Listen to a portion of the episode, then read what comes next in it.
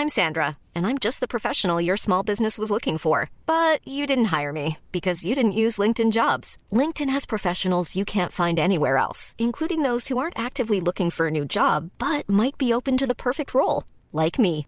In a given month, over 70% of LinkedIn users don't visit other leading job sites. So if you're not looking on LinkedIn, you'll miss out on great candidates like Sandra. Start hiring professionals like a professional. Post your free job on linkedin.com/people today.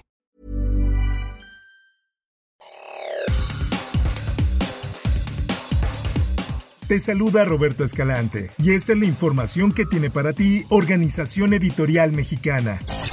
El presidente Andrés Manuel López Obrador confirmó que se vendió el avión presidencial TP-01 José María Morelos y Pavón, que se compró en el régimen de Felipe Calderón y utilizó su sucesor Enrique Peña Nieto. Avión que se vendió al gobierno de Tayikistán, quien pagó 1.658 millones 684 mil 400 pesos, de acuerdo con el avalúo oficial. Esta es una nota que publica El Sol de México. Ahora vayamos a escuchar el mensaje que dio el presidente de México y Jorge Mendoza de Banobras. Después de mucho tiempo se logró vender este avión. La transacción se hizo a un precio de 1.659 millones de pesos, es decir, alrededor de 92 millones de dólares. Por medio de sus redes sociales, el mandatario dijo que este dinero se invertirá en dos hospitales, en Tlapa Guerrero y en Tuxtepec, Oaxaca, que serán construidos por los ingenieros militares e inaugurados antes de terminar su mandato. En más notas, el exalcalde de Benito Juárez, Cristian von Roerich, relacionado por autoridades de la Ciudad de México con el cártel inmobiliario, quien fue detenido mientras intentaba ingresar a Estados Unidos. Policías de investigación de la Fiscalía General de Justicia de la Ciudad de México se trasladaron hacia la ciudad fronteriza para aprender al exalcalde. La institución agradeció a la Fiscalía General de la República y al gobierno de la Unión Americana su colaboración para lograr esta detención.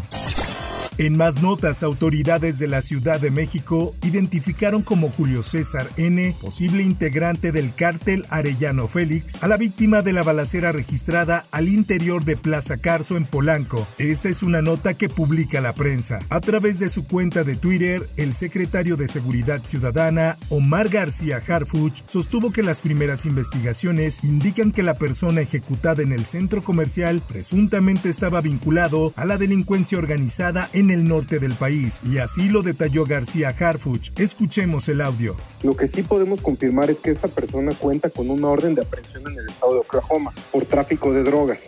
Entonces, relacionado con delincuencia organizada, sí está. Cuenta con una orden de aprehensión vigente en Estados Unidos por otra parte, Antonio Molina Díaz, director general de Control y Verificación Migratoria del Instituto Nacional de Migración, libró por el momento ser sujeto a prisión preventiva por su presunta responsabilidad en el incendio en un albergue de Ciudad Juárez, Chihuahua, que dejó 40 personas muertas. Así lo determinó el juez de control previo a suspender la audiencia del directivo del Instituto Nacional de Migración, luego de acreditar que su defensa no tuvo acceso a la carpeta de investigación en su contra. En otras cosas, hay detalles que cuestan elecciones o la pérdida de miles de votos. También los hay de esos que marcan una carrera política. El debate entre las candidatas al gobierno del Estado de México, Delfina Gómez, de Alianza Juntos Hacemos Historia, Morena, PT y Partido Verde, y Alejandra del Moral de la coalición Va por México, PRI, PAN, PRD, no estuvo exento de esos pequeños grandes detalles. Escuchemos parte del mensaje de las candidatas a la gubernatura del Estado de México. Tenemos ventaja. En las encuestas nos muestran que vamos muy bien. Yo diría requete bien. Para poder gobernar el Estado de México hay que saber escuchar hasta tus más críticos. Yo quiero ser gobernadora del Estado de México. Llegó el momento de las mujeres la corrupción y quien tiene las capacidades para resolver los grandes y graves problemas en el Estado de México representaron el foco de esos detalles en este debate entre dos visiones diametrales opuestas en la entidad, la de la planicie de la zona oriente cuyo epicentro es Texcoco y la planicie del poniente con sede en Atlacomulco.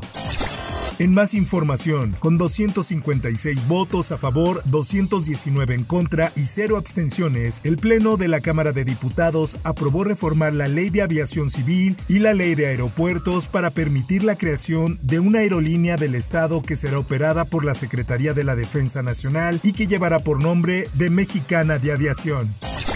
En otras cosas, en Jalisco se confirmó la primera muerte por viruela del mono, la cual ocurrió a finales del año 2022, a casi cuatro meses de la notificación a la instancia federal. El caso se estudió y fue dictaminada por el grupo de expertos de la Dirección General de Epidemiología. Esta información es del occidental. A 10 meses del primer contagio de la enfermedad confirmada en Puerto Vallarta, se registra el primer deceso como causa base esta infección viral, la cual corresponde a una persona del sexo masculino. La edad del hombre se ubica en el rango de 30 a 39, grupo en el que se ha registrado la gran mayoría de los casos al momento en Notas del Espectáculo.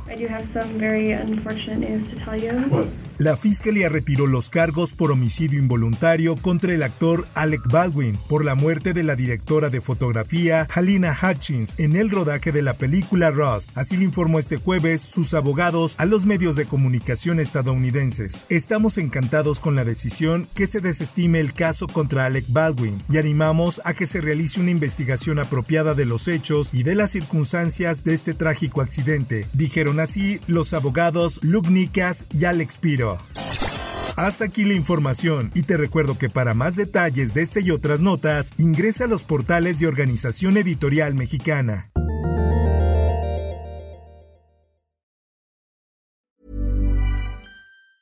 Hey folks, I'm Mark Marin from the WTF podcast and this episode is brought to you by Kleenex Ultra Soft Tissues your ally to help tackle your allergy symptoms this season. I love the change of seasons, but nobody loves pollen and all those other things floating in the air that make you sneeze during this nice weather. Kleenex Ultra Soft tissues are hypoallergenic and allergist approved. So fight back against watery eyes and runny noses without worrying about irritating your skin. For this allergy season, grab Kleenex and face allergies head on.